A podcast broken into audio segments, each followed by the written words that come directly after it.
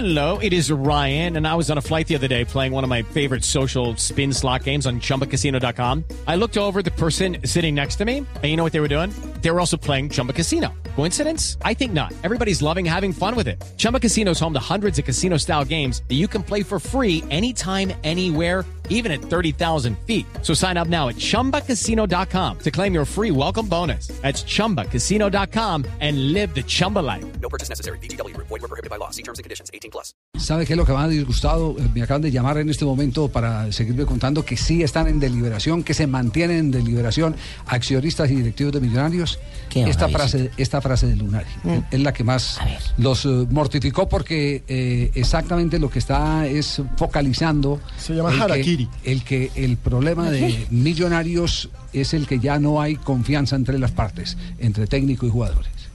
Creo que, que estábamos haciendo las cosas bastante bien. Me parece inexplicable e ina- inaudito que nos hagan los dos mismos goles que nos hicieron en Tuluá. Si uno revisa las jugadas, córner a favor nuestro en Tuluá, rechazo y nos agarran mal parados. Lo hablábamos, lo trabajábamos, hasta el cansancio. Hasta el cansancio, eso es lo que a uno le duele. Se repite. Hacemos un esfuerzo increíble para poder empatar un partido complicado frente a un gran rival, un rival difícil, duro, que juega, mete. Hicimos un gran trabajo, tuvimos incluso la chance de irnos arriba y viene la segunda jugada, que es la misma jugada que nos hace el Tuluá en el segundo gol. A veces se terminan las palabras. Sinceramente que estoy muy dolido y, se hace difícil de explicar lo, inexplicable, porque se trabaja mucho durante la semana, esperando los partidos y haciendo bien las cosas en los partidos, no podemos perder por errores tan groseros nuestros. Seguramente entiendo la, la amargura y el, y el enojo de la gente y yo siento mucho, mucho de eso también. La verdad que hoy estoy sin palabras.